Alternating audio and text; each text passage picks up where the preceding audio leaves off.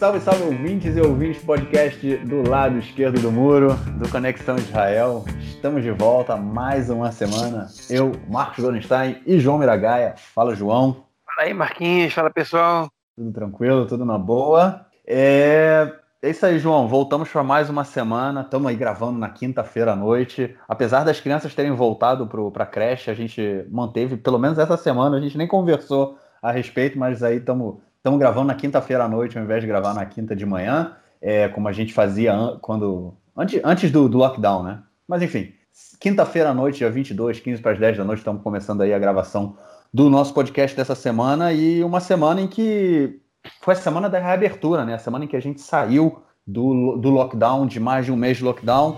E esse é o nosso primeiro blog, vamos passar para ele então. Bom, saímos do lockdown. Estamos aí nessa. Terminamos a primeira semana de volta às aulas. Parte das crianças voltou às aulas na.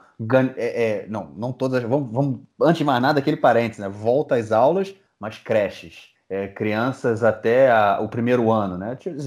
As crianças no jardim de infância, de 0 a 6 anos de idade, 5, 6 anos, voltaram a estudar essa, essa semana. Alguns começaram já no domingo, outros começaram um pouco mais para frente, porque as creches precisavam se organizar. É, mas a gente voltou. Os números de, de pessoas doentes ontem é, foi muito, muito baixo em relação ao que a gente tinha é, antes né, do, do, do, fechamento. A gente chegou aí a 1.090 pessoas, pessoas é, novos doentes, né? Lembrando que no início do fechamento, por dia, a gente tinha mais de 7 mil. E agora a gente chegou a mil. É, e foram ontem foram recebidos 41 mil resultados de, de, de exames, ou seja, de 41 mil resultados foram mil positivos, é, mil pessoas doentes, ou seja, é, bem, é um número bem positivo, né? A gente realmente mostrou que o lockdown funciona, né? Se as pessoas estiverem em casa não tiverem contato, funciona. E agora a gente sai aí desse lockdown na, nessa semana, voltamos aí, a, a, as, as crianças voltaram às aulas, mas a pressão continua muito grande, porque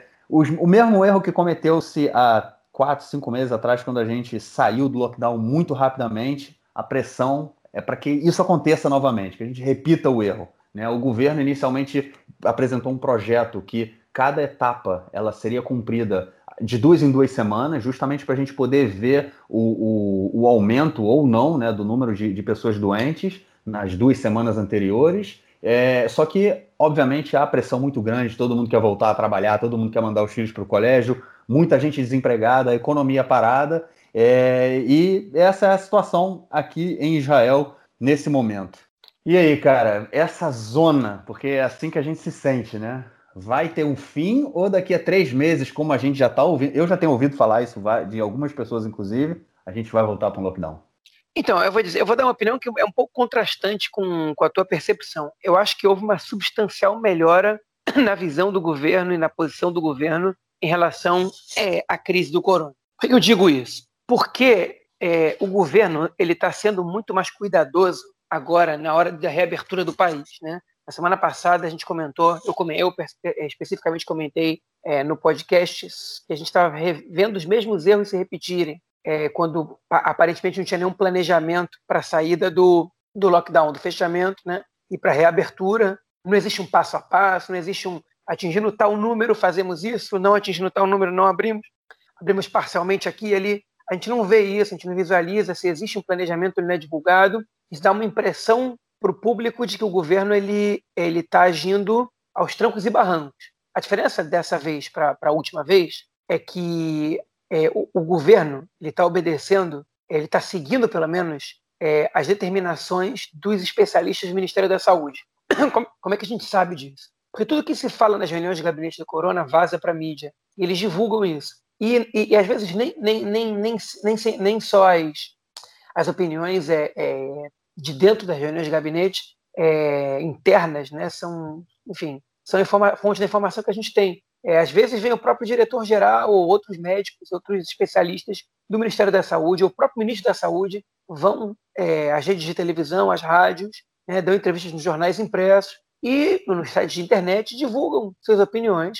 E a gente vê que o governo ele está seguindo as opiniões do, do, Ministério da Saúde, né, as posições dos profissionais em relação à reabertura. É, e a gente sabe que tem uma guerra aberta no momento é, de dois ministérios com o Ministério da Saúde. Um deles é o Ministério da Educação, que queria reabrir já as escolas sem nenhum plano, né? É, e o Ministério da Saúde brecou. Aí houve uma falha de comunicação grotesca do governo, é uma vergonha dessas, vergonha alheia, né? tem um termo em, em árabe que se usa muito aqui no, no hebraico, também adaptou, que chama fadirra, né? é uma vergonha que, que a maneira como o Ministério da Educação ele, ele, ele anunciou uma reabertura das, das aulas né, para crianças do, do, ensino básico, enfim, da, das primeiras turmas do ensino básico, e, e depois é, o Ministério da Saúde teve que vetar. Né?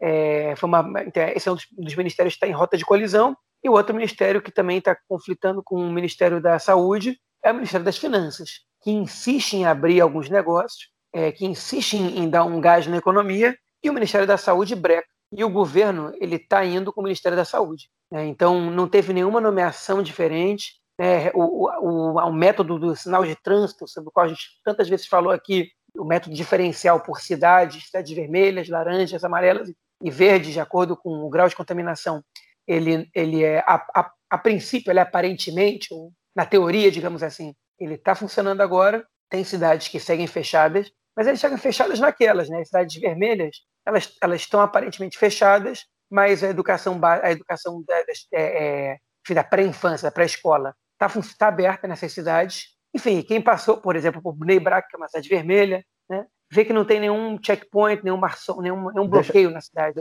Checkpoint Deixa não, só fazer... Desculpa aí de cortar, mas só para fazer um acréscimo. É, essas cidades vermelhas, né, as cidades ultra-religiosas que foram colocadas com vermelhas, como você falou, Bnei Brak, é, Elad, né, bairros de Jerusalém, todos eles eram cidades vermelhas até domingo. Aí houve a reabertura, né? E, inclusive, depois, é, é, eu não falei disso na, na, introdução, né, mas a gente precisa falar também da, da questão dos ultra-ortodoxos, né, dessas cidades. Mas essas cidades vermelhas, de um dia para o outro, elas deixaram de ser vermelhas e passaram a ser laranja. Ou seja, elas perderam o status de, de para se manter, para que é, fosse é, para que fosse mantido o lockdown nessas cidades. Agora não precisa mais manter o lockdown, ou seja, é, durante todo esse último período, dessa última semana, né, a gente ouviu que na, nas cidades ultra-ortodoxas nada estava sendo cumprido, o lockdown não era cumprido, e a gente viu isso na televisão, simplesmente elas deixaram de ser cidades vermelhas de um dia para o outro. Era só o parênteses aí que eu queria fazer. É, pois é, a gente vai entrar nesse tema daqui a pouquinho, é, eu vou tocar nesse tema daqui a pouquinho, depois, se você quiser complementar, perfeito. Mas enfim, é, a gente tem informações que esses bloqueios não estão não estão efetivamente funcionando, é, mas o fato é que, é, de alguma maneira, o Ministério da Saúde ele conseguiu brecar o resto do país de abrir. O Netanyahu, pelo jeito, está bancando mais a, é, as posições do Ministério da Saúde, ainda que não tenha um homem forte como tinha antes, né, na figura do, do Baal Shem Tov, homem forte, pessoa forte ali dentro, que inspira, enfim, autoridade, é, mas, mas mudou. Eu tenho uma posição, eu tenho uma opinião sobre isso, eu tenho uma hipótese, e eu acho que, enfim, é, eu vou colocar ela aqui para vocês. Acho que o Netanyahu ele, ele viu que ele está caindo nas pesquisas e que, que ele está realmente ameaçado. Né? O governo está realmente ameaçado. É, o Likud pode ser que não ganhe as próximas eleições. Seria a primeira vez nos últimos 11 anos, pelo menos, eles, pelo menos nem empatar, eles, eles devem empatar. A gente comentou também sobre isso no último podcast. A economia ela está em frangalhos e a gente sabe que durante essa crise da corona, você não tem como fazer uma grande recuperação da economia. Ainda mais com um governo que se recusa, a gente vai comentar isso depois também, a fazer o orçamento do, de 2021, né, que é fazer um orçamento de 2020 ainda na última semana de dezembro, orçamento de uma semana. Né? Enfim, é uma, é, o Netanyahu já entendeu que não foi coisa dar um jeito na, na, questão econômica, que ele não consegue vender é, a normalização com os países árabes, Bahrein, Emirados Árabes e outras possíveis que venham a ocorrer mais para frente, é, como um grande feito seu, como fator de convencimento da população. E eu acho que ele está apostando é, as suas fichas agora na figura de um estadista que trabalha pela saúde pública né, e que e faz todos os esforços para preservar vidas. Eu acho que ele, ele enfim, pelo menos ele está tentando incorporar esse personagem que não, que, que não foi o seu papel nos últimos cinco meses, mas pelo jeito voltou a ser, porque em fevereiro, março, ele tinha sido consciente, tinha atuado de maneira responsável, ele está voltando a, é, a, atuar dessa maneira agora, é, enfim, para tentar convencer a população de que ele está tomando uma atitude responsável. E eu acho que essa vai ser a nossa tônica, porque ele não quer, outra vez, ser taxado de irresponsável na abertura do país. Né? Então, ele está abrindo aos poucos, ainda que o nível de contaminação esteja alto, porque 1.100 casos por dia, ainda que seja uma, uma queda drástica ainda é um número muito alto para a gente ter uma noção. O, o, máximo que a gente tinha tido em, em março, março, abril, tinha sido 722 casos. E agora a gente está tendo 1.100 o país reabrindo. Né? Então, é, ele não quer ser visto como, como a pessoa que errou em todos os, todos os âmbitos, tanto na questão da saúde quanto na questão da economia. Ele sabe que em relação à saúde ele tem é, a avaliação um pouco menos ruim do que a parte da economia. Então ele está tentando é, mostrar que nesse lado ele está tomando atitudes responsáveis, está tendo atitudes responsáveis. Mas ele, enfim, ele tem muitos telhados de vidro para conseguir, é, de alguma maneira, é, mostrar para a população, convencer a população de que ele está tomando uma atitude responsável. Um exemplo disso é que, ainda que ele não tenha tido a, a, a concordância né, do, da, da, da, da, comissão da Corona, ainda que não tenha tido autorização, as academias rabínicas, em boa parte das cidades do país, é uma minoria, mas é uma grande minoria. A gente fala em 30, 40% das yeshivot, das academias rabínicas, elas reabriram essa semana, né? Só para só meninos, para meninas não. É, o que também é, um, é, é, isso na verdade é uma infração à lei. Você não pode priorizar. É, inclusive estão usando as, as midrashot, que são as, é, as academias rabínicas, as, as academias de estudos para meninas, para receber homens, para que tenham menos pessoas, é, para que eles possam estudar. Só que pela lei Israel você não pode discriminar por gênero. Mas enfim, fechando esse parênteses, a gente sabe que as academias rabínicas estão abrindo, e o Netanyahu disse: eu peço, por favor, à população ultra-ortodoxa para não, não fazer isso, porque isso é contra a lei, mas infelizmente eu não posso colocar dois policiais em cada, em cada esquina do país para ver se isso está acontecendo.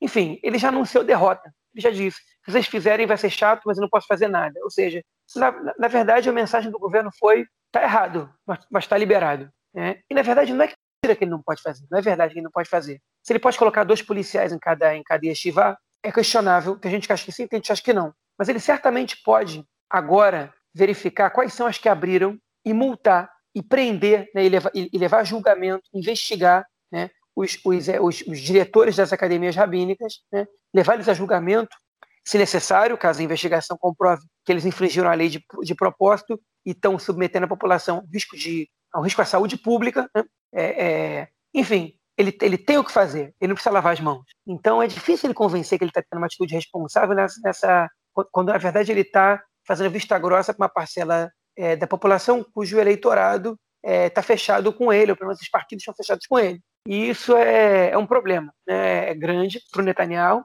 e a população está vendo isso. É, os jornalistas estão vendo isso, eles estão apontando para isso, e a população está vendo. Então não adianta você forçar a barra. Né? Então é, é você precisa agir certo. Para você ser visto dessa maneira, você precisa agir certo. Ou você fecha a imprensa, né? você não deixa ninguém saber o que está acontecendo. A gente não está nesse nível ainda de, de ataques à democracia. Mas, lamentavelmente, enfim, as academias rabínicas abriram, muitas delas abriram, contra a lei. Poucas foram multadas até agora, porque a gente tem conhecimento. Poucas foram fechadas, porque enfim, a recomendação do governo. E aí eu acho que eles têm razão. É de não fechar elas à força, porque bem ou mal são menores de idade que estão estudando lá, né? mas nada impede que você leve preso, né, ainda que seja temporariamente, os diretores, os responsáveis por isso. Mas o governo até agora não deu, a polícia, o Ministério da, Segurança Pública, não deu nenhuma amostra de que, de que algo do gênero vai acontecer. Enfim, por sorte, a gente continua tendo os números é, melhorando, inclusive entre a população ultra-ortodoxa. Né? Enfim, a título de curiosidade, para terminar minha fala, hoje saiu, hoje mesmo, na quinta-feira, saiu uma pesquisa do Instituto Israelense de Democracia, né? é, sobre a opinião da população sobre a corona, e uma das coisas que chamou a atenção nessa divulgação foi que 1% da população ultra-ortodoxa acha que o seu setor está eh, desobedecendo às, às determinações é, do Ministério da Saúde, enquanto 51% da população geral do país acha que a população ultra-ortodoxa está desrespeitando a, as determinações. A população ortodoxa acha, no entanto, mais de 70% da população ultra-ortodoxa acha que os árabes desrespeitam a, a, as determinações do Ministério da Saúde. Os árabes, a população árabe tem um pouco mais de consciência. 25% da população árabe acha que o seu próprio setor desrespeita as determinações do Ministério da Saúde. Mas olha só que curioso, a contaminação nas cidades, nas aldeias árabes, agora depois do fechamento, é menor do que a média judaica. Ou seja, a gente sabe que em determinado momento as cidades e aldeias árabes elas estavam em sua grande maioria vermelhas e com alta contaminação. Mas agora parece que eles entraram nos trilhos. E, ainda entrando nos trilhos, eles são conscientes de que tem gente que não respeita determinações. É, seria bom se toda a população israelense tivesse essa consciência e tivesse tendo essa, essa, essa postura também. Né? A gente tem que valorizar quando, quando isso acontece com qualquer setor da sociedade. Dessa vez a população árabe israelense está dando um exemplo a ser seguido. É, durante o. Houve uma preocupação muito grande em relação à sociedade, à população árabe, né? Porque no período anterior ao, ao lockdown foi também o período do Ramadã, né? É, na verdade foi bem antes, né? Foi em maio, mais ou menos junho, foi o período do Ramadã, que é um período festivo, né? E eles vão e todo mundo vai para a rua e tem, fazem muitas compras e tudo mais. E, e, era o medo de que estourasse o número de, de doentes na, na, na, na população árabe. Isso aconteceu. E aí, durante esse lockdown, eles respeitaram muito, né? Inclusive, eu ouvi vários comentaristas falando que é, fez essa mudança de percepção foi é, de, de, não percepção, né? De atuação, né? De, de, de é, como é que chama? De comportamento. Foi que é, os doentes começaram a chegar muito perto deles, né? Muito perto das pessoas, né? Porque quando, quando você não conhece nenhum doente, é, você não sabe de ninguém que, que, que, que, pegou a doença, você pode falar, ah, é longe, tá longe de mim, né? No momento que o cerco começa a se fechar, você começa a ver, opa, tá chegando perto de mim. E parece que isso foi o que aconteceu. É, muitos cidadãos árabes ficaram doentes e, e aí isso gerou uma mudança na, na, no comportamento da população de uma forma geral. E, inclusive, no final do lockdown, é, a proporção né, de, é, de cidadãos árabes doentes era menor do que é, não doentes, né, com vírus portadores, né, é, era menor do que a proporção de, de, de, pessoas, de judeus é, portadores do vírus. Ou seja, realmente, como você falou, João, é, a população entrou, a população árabe entrou nos trilhos, o que não aconteceu com a população é, ultra-ortodoxa. E realmente, né, como a gente viu, eles, eles eu não sei, eu, não, eu, eu fico eu tento, tento achar uma, uma expressão, mas eu não consigo. Os caras, enfim, desculpem aí, ouvintes, mas os caras cagaram e andaram para as determinações e para o Estado. Eles cagaram e andaram para o Estado, né? para a autoridade do Estado, para a autoridade do governo. E o que eu, eu sinto é que eles seguram a gente. É, enfim, é, eu não vou usar outra expressão com palavrão, mas é que eles, eles seguram a gente, eles fazem o que eles querem, a gente está de mãos atadas, sacou? Eles resolveram não entrar, no, não fazer lockdown, não fizeram lockdown, não fizeram.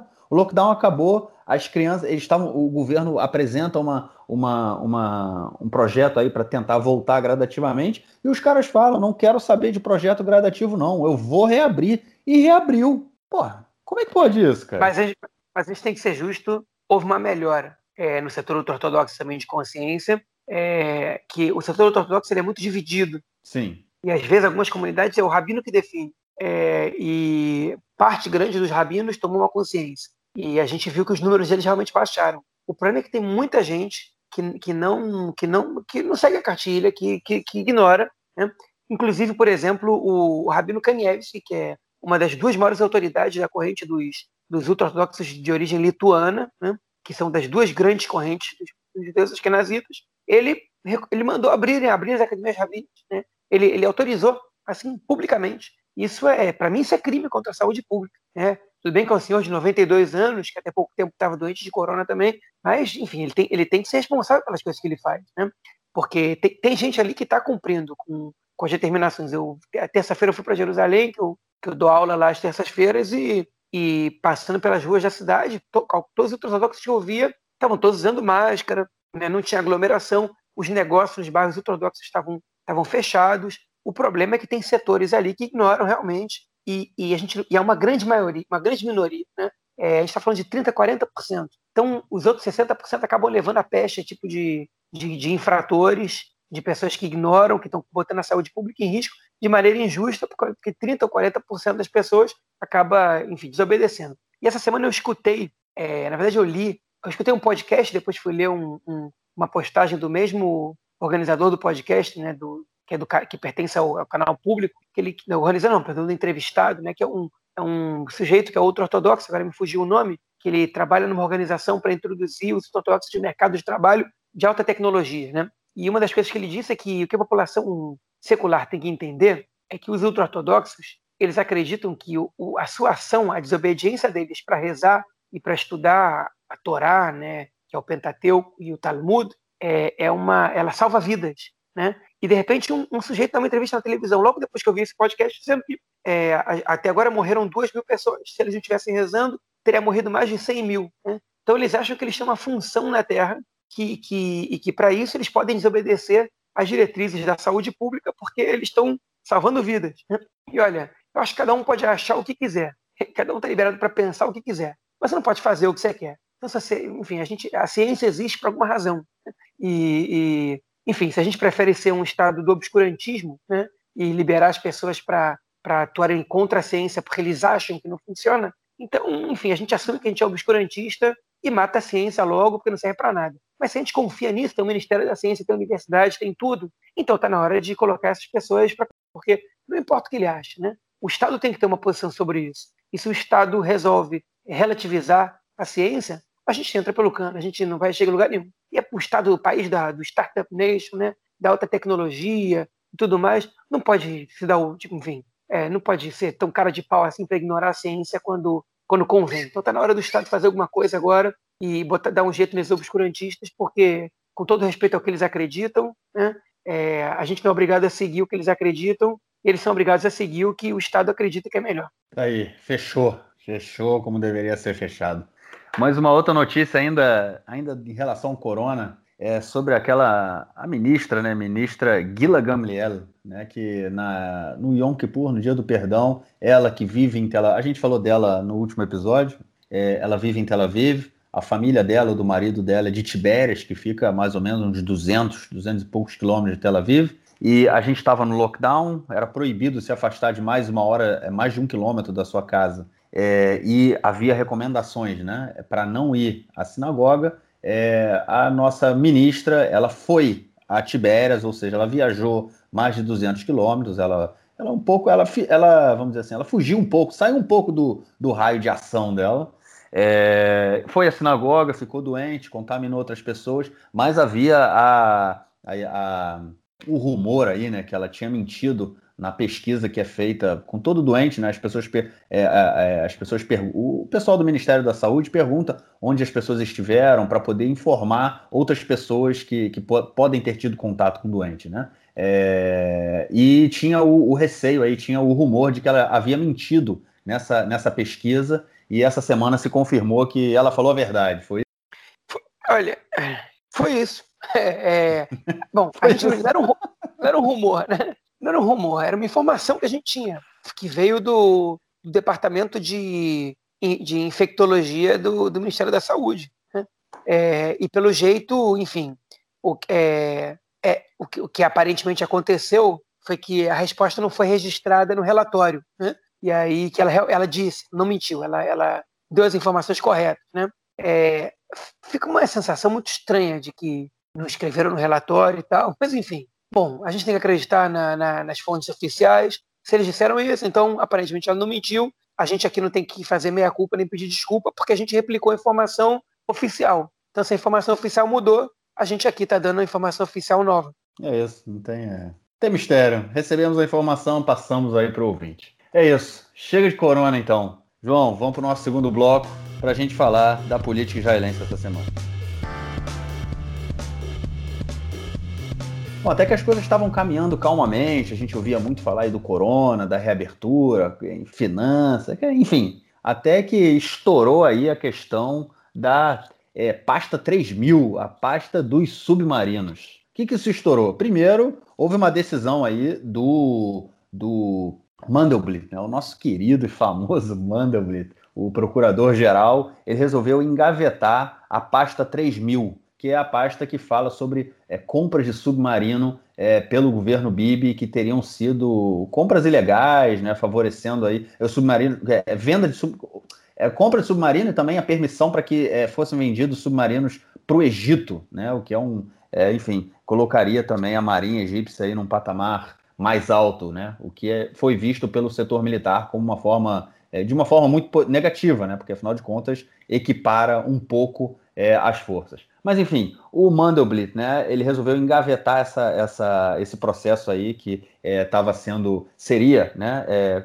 é, colocaria o Bibi investigado mais uma vez, poderia colocá-lo em maus lençóis, e só que no momento em que ele resolve engavetar essa investigação, os deputados da oposição apresentaram um, uma, um projeto né, na, no parlamento para que fosse criada uma CPI que investigasse o caso. É, eles apresentaram a votação, fizeram a votação, ganharam a votação, a oposição ganhou a votação, a CPI deveria ser montada, só que imediatamente, no momento da votação, houve uma confusão. É, o deputado Mick Zoar, que é o, o, líder da coalizão, ele disse que ele gostaria que fosse feita uma, uma, uma votação é, nominal, em vez de ser votação no computador, é, e depois o, é, como chama, o presidente do Knesset, né, o presidente do parlamento, o o deputado é, Yariv Levin, ele cancelou a votação em que, que a, a, oposição tinha ganho, ele refez a votação, a oposição não votou, a oposição saiu do parlamento é, e a situação ganhou, a, né, o governo ganhou a, a, votação e não vai ser reaberta, quer dizer, aparentemente não vai ser aberta uma CPI contra o Bibi Netanyahu. A oposição vai apresentar é, uma, uma, uma, apelação no é, Supremo Tribunal de Justiça, né? Porque afinal de contas eles falaram que o que aconteceu é ilegal, mas a realidade é a seguinte, cara. Tá uma zona isso aí, hein, cara. É, vamos, vamos colocar, vamos colocar isso com os detalhes que essa, que essa situação merece, porque foi um caso muito atípico é, e muito complexo. Né? O que aconteceu? É, o Mandelblit, como você disse, resolveu engavetar, resolveu, é, a pasta não está engavetada. Está engavetada a investigação sobre o, o, papel do Netanyahu na, nessa compra de submarinos. Para quem não lembra bem, no, no, junto do Facebook e do Twitter, a gente pode colocar um link de uma matéria que o Marcos traduziu há uns anos, quando o Netanyahu estava prestes a ser indiciado, é, que, enfim, que explica esse caso, mas basicamente foi uma compra de submarinos israelenses pela Alemanha, que o Ministério da Defesa tinha dito que queria um número específico, Netanyahu insistiu em comprar mais, ninguém entendia por quê, é, ele forçou a barra para comprar mais, permitiu a venda para o Egito sem que nenhum membro do Ministério da, da, da Defesa nem do, do, das Forças Armadas soubesse. Né? E depois se descobriu que o Netanyahu tinha tido ações de um dos, de um dos é, fabricantes de submarino, de um, pelo menos de um fabricante de peças para o submarino, e que ele tinha um primo também que, que teria a ganhar com essa venda de submarinos. Enfim, eu acho que essa, essa é a pasta que era mais complicada para o Netanyahu se defender, mas o Mandelblit por alguma razão, decidiu que ele que não tinha evidências para enfim, para prosseguir com a investigação contra ele e, e resolveu engavetar a participação do Netanyahu nessa situação. Alguns dizem que o Mandelblit é, tem receio de que essa, que essa investigação vá adiante. Ele pode se complicar também, porque ele era, no final das contas, o secretário, o secretário geral do, do governo, né? Nesse momento, e que talvez ele tivesse informações ali que ele não passou e que ele podia e parar no banco dos réus também. Alguns dizem, eu não sei, não dá para saber, é, mas enfim, então a gente para por aqui. E aqui com o Meredith, que é um dos partidos de oposição, como você disse, abriu um,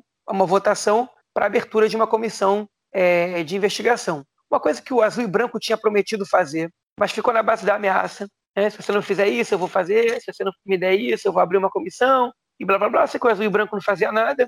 E o Meredith falou assim: ah, quer saber? Vamos lá, vamos ver se. Vamos abrir e, na, e na, na, pior das hipóteses, a gente vai jogar o azul e branco contra o Likud. E na melhor, tipo, ou pelo menos a gente descredibiliza o azul e branco é, e ganha votos dos eleitores deles.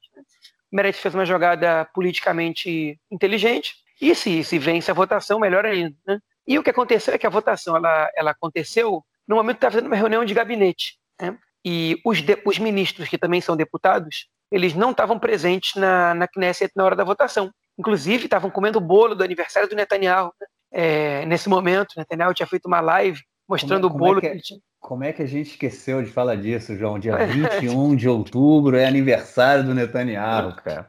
70 e, 71 anos, se não me engano. É, mas era aniversário, ele até mostrou o bolo numa live, falou que ia levar o bolo para a reunião de gabinete. Estavam lá os ministros comendo o bolo, enquanto, de repente, estava acontecendo essa votação na Knesset. Inclusive, quem estava comendo bolo lá era o próprio presidente da Knesset, que não é ministro, o Yariv Levin, né? Estava lá comendo bolo com o Netanyahu, e quem estava presidindo a Knesset o deputado Mansur Abbas, né? Do, da lista unificada do partido Tal, né? Que é o movimento islâmico, né? É o movimento islâmico do sul, enfim. E o do norte está... Ele entrou para...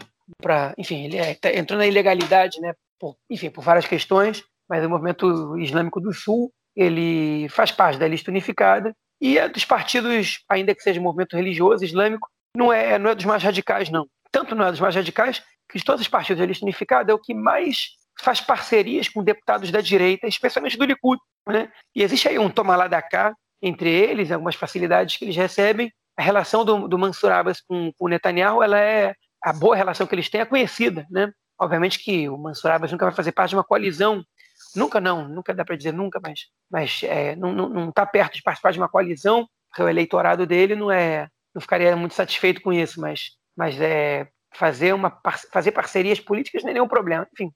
Mas por que eu estou falando isso? Mansur Abbas estava lá, presidindo a, a votação, ele anunciou que a votação tinha começado, bom, aí ninguém sabe qual foi a ordem das coisas, né? A votação começou, a votação eletrônica, e o Mick que é o, o é o presidente, na verdade ele é o líder da, da coalizão na Knesset, né? Ele não é membro do, enfim, existe uma discussão se ele é membro do governo ou não, né? Mas ele, o deputado pertencente à base do governo, ele é, mas se ele tem status para falar em nome do governo ou não, já que ele não é ministro. Enfim, ele chegou até o Mansur Abbas e disse uma coisa. O Mansur Abbas disse que não escutou. Existem imagens deles se aproximando do Mansur Abbas, só que ninguém, ninguém sabe se as imagens estavam antes ou depois de ter começado a votação eletrônica. Cada deputado pode votar no botãozinho na frente do seu assento.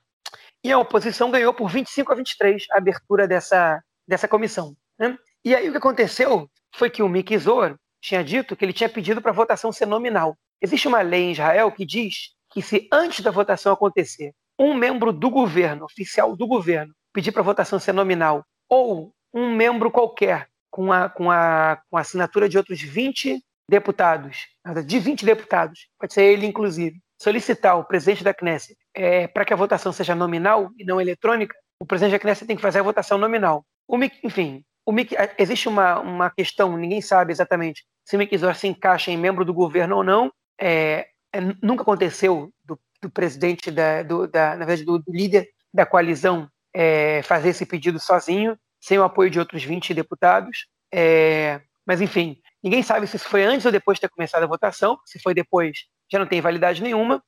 Mas o fato é que depois que a oposição ganhou, apareceram, apareceram todos os deputados da coalizão lá, ou boa parte deles, os do azul e branco não, o azul e branco se absteve da votação, mas vários do Likud, de outros partidos compõem a base, e o Yariv Levin, inclusive, presidente da Knesset, que tomou a posição, ele, segundo a lei, né, segundo a regra, a norma, ele não tem autoridade para cancelar uma, uma decisão tomada quando o seu, o seu, o seu, o seu vice-presidente do, do parlamento né, é, esteja em exercício, mas ele foi lá e cancelou a decisão. Cancelou. Essa adesão não tem valor. A gente vai cancelar para fazer uma votação, é, é, como o nome diz? Por nome. Falei tantas vezes agora, nominal. Uma votação nominal. E é, a oposição começou a gritar na vergonha, vergonha, vergonha começaram a discutir e, e, e se retiraram e, a, e o governo ganhou por 44 a 2. Bom, pelo jeito, dois deputados ficaram lá e votaram contra, mas o governo ganhou a votação, a segunda votação, ele, ele cancelou para fazer outra votação e o governo ganhou, né? A, situação ganhou, votando para não ter nenhuma comissão de investigação sobre, o, sobre a pasta dos submarinos. E o caso foi parar na mão da procuradora-geral da Knesset, que também não é oficial, é o, o sujeito que tem que, enfim, que estava no cargo expirou o mandato dele, ainda não foi escolhido, como vários cargos que estão vagos, uma pessoa para substituí-lo ainda, e ela sinalizou, ela não, não, não confirmou, que é, vai dar para o governo a vitória, que a segunda votação é que vale. E o Meredith está é, tá dizendo agora, não está ameaçando, ele já, ele já disseram abertamente, não, se trata mais de uma ameaça, se trata de uma, enfim, de uma posição que ele já já afirmaram que vão tomar, eles vão apelar para a Suprema Corte, né, para o Bagates, para que a votação deles valha. Isso não quer dizer que, que a comissão vai ser aberta se essa votação passar, ela tem que passar por outras instâncias, né, inclusive depois ser, o governo tem que encaminhar uma, uma comissão para tem que levar isso, na verdade, para a comissão da Knesset, que é, uma, uma, enfim, é, é um grupo reduzido, para nomear quem são as pessoas que vão participar dessa comissão investigativa, e o governo pode ter maioria, e se o governo tiver maioria, essa comissão ela pode ser engavetada pelo próprio governo, enfim. Isso não quer dizer que ela vai acontecer, mas ela, mas ela pode acontecer caso a Suprema Corte ou a Procuradora da Knesset, a Procuradora-Geral da Knesset, deem é, vitória à oposição, nesse caso, à, à apelação do Meretz. Né? Agora, em, em 71 anos, de, 72 anos de Estado, nunca uma votação na Knesset foi cancelada dessa maneira. Nunca, jamais. Isso nunca aconteceu. É, e foi, assim, foi um negócio absurdo, bizarro, né? que o, o, deputado Mick Zohar, ele, ele fala uma coisa no ouvido do, do Mansur Abbas, ninguém sabe o que ele falou, ele vai ali até, fala ali baixinho com ele, o Mansur Abbas isso não aconteceu. E as pessoas começam a suspeitar que o Mansur Abbas ele, ele começou a votação assim, desse jeito, só para atrasar, sabendo que ela não ia ser aprovada, para que os membros do governo pudessem chegar, o que causa um pouco de espanto, sabendo que ele é um deputado da, da lista unificada, mas quem sabe, mas quem conhece a, as relações que o partido que o partido Tal tem com, com o Likud sabe que isso é, é, é, bastante plausível, enfim. Mas parece que foi todo um jogo político que aconteceu ali, né? É, para que a oposição, para que a situação tivesse tempo né, de terminar a reunião do, de, do, do, gabinete ou de sair às pressas, chegar até, até o lugar de votação da Knesset é, e impedir a vitória da oposição. E se isso não acontece por bem, vai acontecer no tapetão. Um negócio bizarro. As cenas são bizarras, um drama, sim, de tipo, pare... enfim, cena que você. Parece cena de filme, parece cena de House of Cards, é, mas, enfim, da, de República de Bananas. Né? É, um negócio bizarro, um negócio, um negócio é, é, impressionante. Enfim, vamos ver o que vai acontecer agora, porque é, ninguém sabe exatamente o que aconteceu na hora. Agora, soa muito, muito, muito estranho toda essa, toda essa, o andamento dessa situação, tudo, tudo, como foi esse processo de um falar com o outro, de não ter escutado, e de de repente é, não sabe se a, se a, votação já tinha começado, não sabe se não tinha começado. Isso é estranho, tudo isso é muito bizarro, e, e na verdade esse cancelamento ele pareceu uma atitude muito autoritária, uma atitude bizarra, e que, enfim, pôs à prova também é, é, se, o, se o azul e branco é um partido que cumpre com as suas ameaças e eles saíram fracos dessa situação, porque eles não cumpriram. É, enfim, tudo muito, tudo muito ruim, tudo muito errado, tudo muito ruim para a democracia. Negócio que de verdade envergonha o país. É, vem cá, cara, tem algum jeito do azul e branco sair mais enfraquecido? Ou não tem fundo esse poço, cara? Toda semana sai mais enfraquecido, né, cara? Não, não, não termina isso. Não termina. Eu falei semana passada que eles tinham chegado no fundo do poço. Mas pelo jeito o poço deles não tem fundo, né?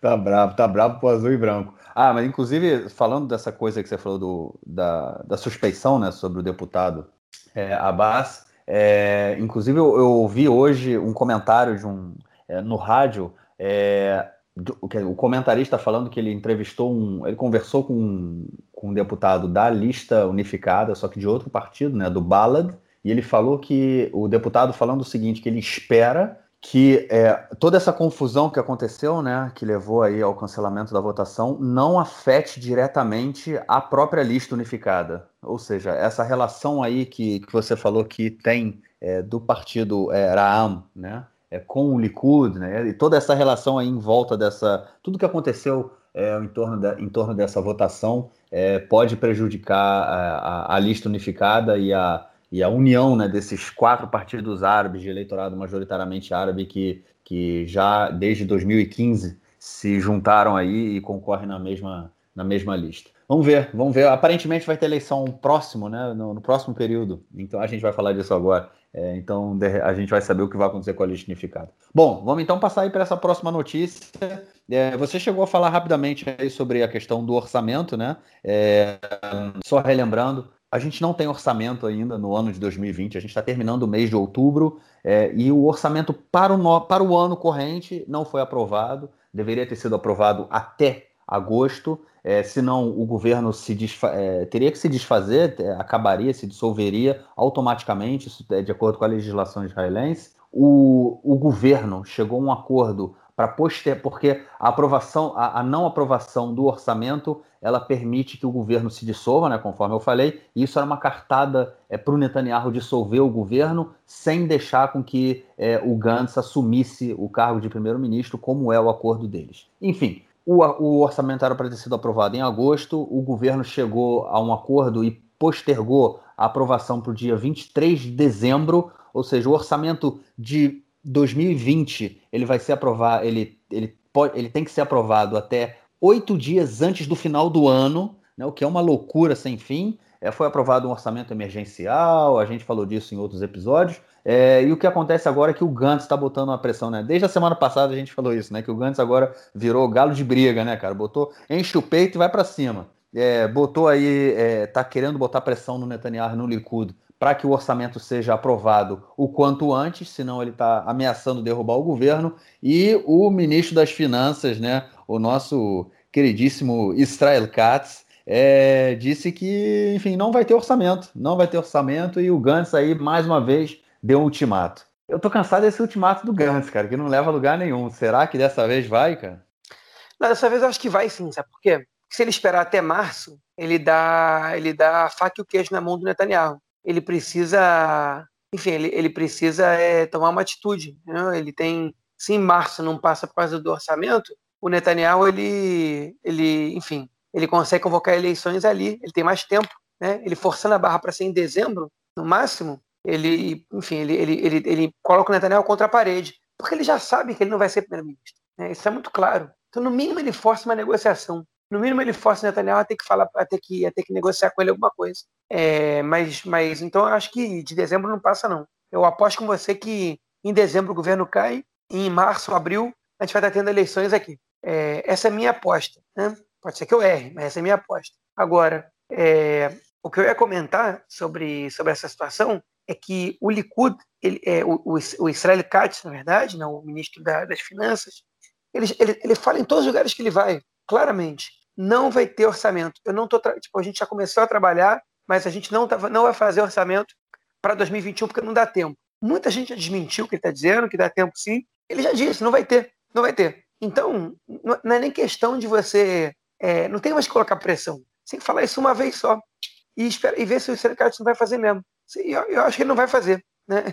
Eu acho que ele não vai publicar orçamento nenhum. E aí a gente vai ter eleições daqui a pouquinho e vamos ver o que vai acontecer. Esse governo vai completar um ano no poder no máximo e aí a gente vai ter vai ter um novo governo aí daqui a um tempinho assumindo, sei lá quem vai ser, mas enfim, possibilidade real do Netanyahu é não não ser eleito nas circunstâncias atuais, mas as circunstâncias atuais não são as circunstâncias de eleições. Né? Em três meses tudo muda, em seis mais ainda. Então, tinha que esperar aqui sentado, paciente, ver o que vai acontecer. É isso.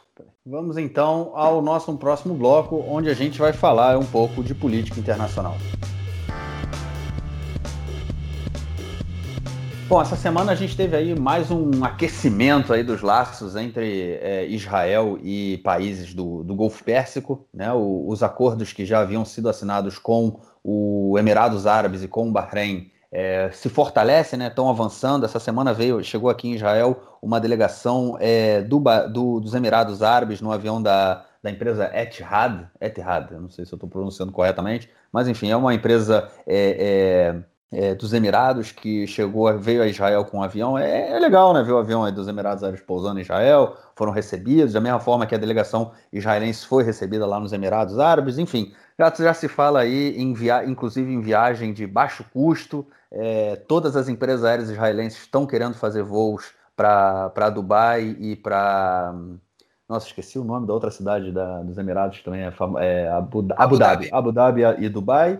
É, todas as empresas israelenses querem fazer voos, inclusive eu vi na televisão, eu fiquei chocado, mas a ideia é fazer ter mais de 20 voos semanais para os Emirados Árabes. Olha que loucura. Mas enfim, as coisas estão esquentando, estão é, também começando a fazer acordos em relação ao visto, se precisa de visto, não precisa de visto. E o, o discurso aqui em breve, possivelmente, israelenses poderão visitar os Emirados Árabes e os cidadãos dos Emirados Árabes poderão chegar aqui em Israel também. Vamos ver se isso, se isso vai realmente acontecer. O mesmo acontecendo com o Bahrein, é um pouco mais lento, mas foram também, essa semana, houve avanços aí na discussão é, e, e, e, fortalecimento dos laços entre os dois países. Lembrando que tem um pouquinho mais de um mês né, que a delegação do Bahrein e a delegação dos Emirados Árabes assinaram um acordo com o Bibi Netanyahu lá na Casa Branca, né, cara, com o Trump e tudo mais, um pouco antes da festividade do Corona do Donald Trump. Mas essa, hoje foi uma delegação aí para o Sudão, uma delegação israelense para o Sudão, porque aparentemente o Sudão também quer normalizar relações com Israel, cara.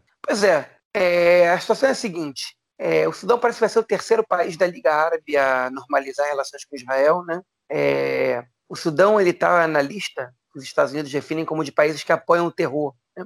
E, enfim, o governo do Sudão está se esforçando para sair dessa lista, porque os participantes dessa lista recebem sanções é, e, enfim, o Trump, às vésperas de eleições, ele está, ele, enfim, ele está motivando países árabes a, a, estabelecerem acordos com Israel sobre a sua tutela, é, para que isso possa também ser mostrado como um ganho eleitoral seu. E o Sudão já tinha demonstrado interesse no momento que Israel anunciou é, a normalização com os Emirados Árabes e é, no dia de hoje, né, quinta-feira, 22 de outubro, uma delegação israelense foi até Khartoum, capital do Sudão, é, para se reunir com, com membros do Ministério do Exterior do Sudão e debater é, o estabelecimento de relações entre os dois países, também sob a tutela dos Estados Unidos. Quem está intermediando essa situação é o secretário de Estado norte-americano, Mike Pompeo, né? e aparentemente Israel e o Sudão é, estabelecerão relações diplomáticas, possivelmente também econômicas, né? provavelmente, enfim, é, com, com, a possibilidade de embaixadas é, nos dois países e tudo mais, né? É, é, a futuro. Né? Então, é, é, mais uma notícia de uma estabilização de relações. Né? É evidente que o Sudão não é exatamente o, o tipo de país que a gente pensa quando a gente pensa na Liga Árabe. Né? Israel tem relações com o Sudão do Sul, mas não tinha com o Sudão até agora. É, tem um grande número de, de imigrantes sudaneses vivendo em Israel, número nem um pouco desprezível, refugiados, principalmente da, da guerra no Sudão. Né? Parte deles, na verdade, era do Sudão do Sul, parte é do Sudão é, enfim, no Sudão, que fica, fica ao norte. Mas, enfim, é, é uma boa notícia, na minha opinião. Né? É uma boa notícia para Israel, é uma boa notícia para o Sudão. É, só não é uma boa notícia para a autoridade palestina, que se enfraquece mais ainda né? com essa corrente de normalizações de relações de países é, da Liga Árabe com Israel. A autoridade palestina fica muito isolada, né? perde força política, porque, enfim, a própria a Liga Árabe tinha um, uma proposta é, para a paz de Israel com Palestina, que trocava a, uma paz duradoura pela normalização e pelo estabelecimento de relações com todos os países que compõem a Liga Árabe, uma proposta feita em 2002, mas já reapresentada outras vezes, a última, se não me engano, foi em 2011 ou 2012, é, e, enfim, quando os países da Liga Árabe começam a estabelecer relações com Israel, essa proposta perde força, é, os palestinos eles perdem força também, é uma notícia para eles, mas é uma boa notícia para a população israelense, para a população do Sudão, porque é sempre bom quando dois países estabelecem relações, né, e, enfim, e, e, e acabam com as hostilidades. É, na verdade, isso, enfim, é, é, é, é proveitoso para a maioria das pessoas. É, e vale lembrar também ainda que eu, acho, eu já comentei isso em edições anteriores do nosso podcast, mas eu acho que nenhum país realmente mais significativo que os Emirados Árabes, é país, enfim, que é uma aliança importante, mas mas não é um, não é dos países mais importantes, não é um líder do mundo árabe, pelo menos no, no âmbito político, ainda que econômico seja um país forte, no âmbito político não é nenhum líder no mundo árabe, né? ainda que a gente veja que os países mais populosos, mais importantes do mundo árabe, eles é, não estejam é, não estejam na mira né, de Israel para normalização é, de acordos no momento, a gente percebe que existe uma tendência agora de alguns países que são principalmente mais alinhados, ou que querem se alinhar com os Estados Unidos, em especial com o governo Trump, de estabelecer relações com Israel. Né? E a gente viu que, por exemplo, a Arábia Saudita, que afirmou depois da normalização de Israel com os Emirados Árabes que, que, não, ia fazer, que não ia normalizar as relações com Israel enquanto Israel não tivesse um acordo duradouro com os palestinos, o governo saudita, né, o príncipe saudita, ele, ele de maneira inédita, né, sem precedentes, ele criticou publicamente a autoridade palestina, dizendo que a autoridade palestina não toma atitudes que fazem, que trazem bem ao seu povo e que dificulta é, qualquer possibilidade de melhora na sua situação. É uma coisa que não acontece é, nunca, na verdade. Não é que não acontece com frequência. nunca tinha acontecido de uma liderança do, do, da Liga Árabe criticar a autoridade palestina, os líderes palestinos. Né? O Hamas, sim, pode às vezes ser criticado, mas o, a autoridade palestina não. Né? E, e, isso é uma situação, é uma, é uma situação sem precedente, totalmente nova, né? Que mostra que a Arábia Saudita ela está mais alinhada com Israel do que parece. Eles não vão normalizar as relações, como a gente já comentou aqui, porque seria um passo muito grande para quem vislumbra é, ser o principal líder do mundo árabe. Né? É, ainda que tenham países normalizando as relações com Israel, a população árabe ainda é muito hostil a Israel, principalmente enquanto persistia a ocupação sobre os, sobre, sobre os palestinos, sobre a população palestina. Então, é, ainda que eu acho que não vai acontecer essa normalização da Arábia Saudita com Israel é, no, no, a curto nem médio prazo, nem médio prazo, pelo menos enquanto não tiver a paz com os palestinos. É, por outro lado, a gente pode perceber aqui que a Arábia Saudita, ela, de alguma maneira, está alinhada com Israel e ela está tornando isso público. A gente sabia que as alianças militares e que alguns acordos por baixo dos panos estavam sendo tratados ali sob a supervisão dos Estados Unidos. Agora a gente percebe que publicamente A Arábia Saudita, se, ela, se bem ela não pode é, é, manifestar apoio a Israel, é, ela pode, por outro lado, criticar a liderança palestina, o que é um agrado ao governo Netanyahu. Eu só queria fazer um comentário sobre essas relações aí com o Sudão, como você comentou lá no início sobre a questão dos refugiados. É, são cerca de 40 mil, não, é, não 60 mil refugiados é, africanos aqui em Israel. É, boa parte deles, como você falou, vem do Sudão. E a questão é, já há um tempo atrás o governo, bom, há uns anos atrás o governo queria expulsá-los daqui, porque de acordo com, é, com o governo eles não são refugiados, né? Com, com o antigo governo, né? Com o governo que tentou expulsá-lo, que era o governo do Netanyahu da extrema direita, né? Com o Abaita Yehudi, né? Do Bennett, com a Miri Regev, né? Que ainda está no governo. Enfim, não é o governo de hoje, mas o governo de dois, três anos atrás eles queriam expulsá-los é, dizem que eles não são refugiados, que eles são é, imigrantes que vieram para cá procurar trabalho. E inclusive tem um vídeo né, da, da Miri Regev, é, no, que a grande maioria desses imigrantes eles se concentram no sul de Tel Aviv.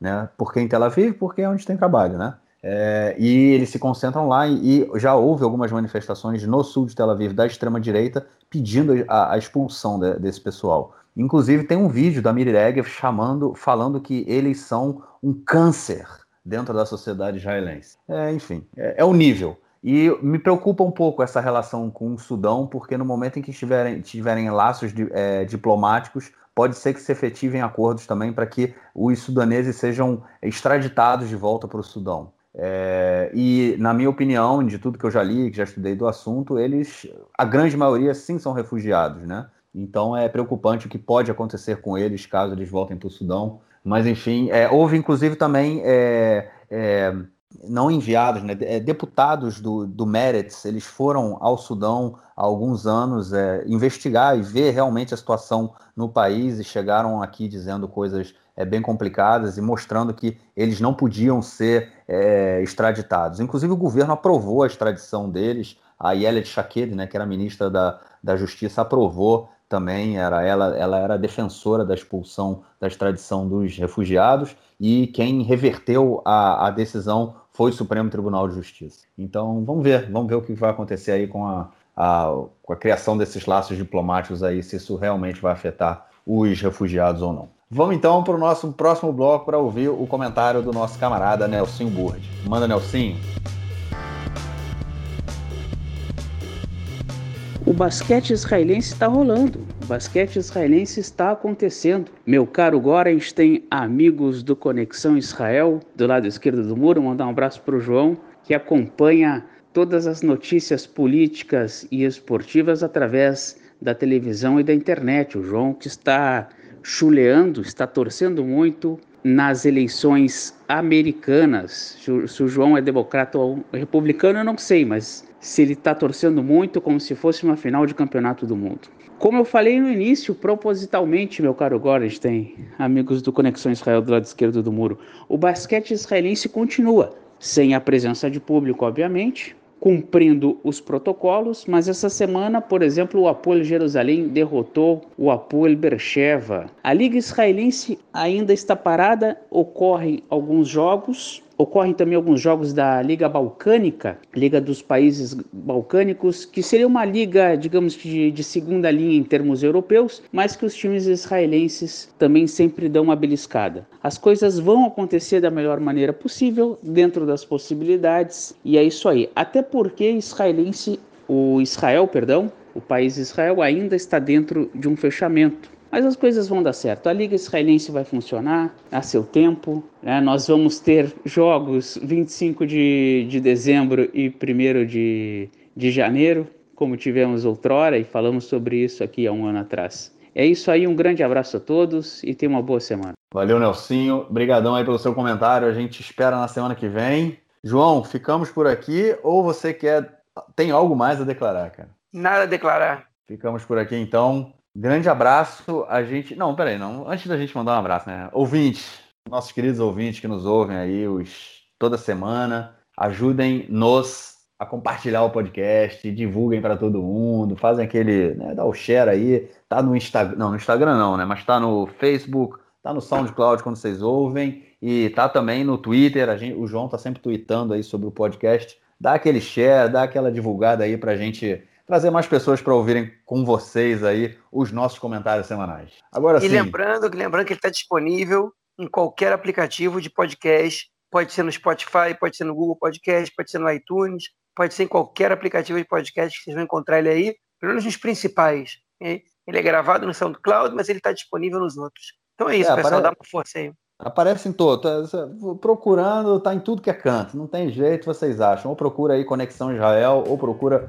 do lado esquerdo do muro, e vocês acham a gente. Valeu, galera. Valeu, João, também. Grande abraço, a gente se fala na semana que vem. Até mais. Tchau, tchau.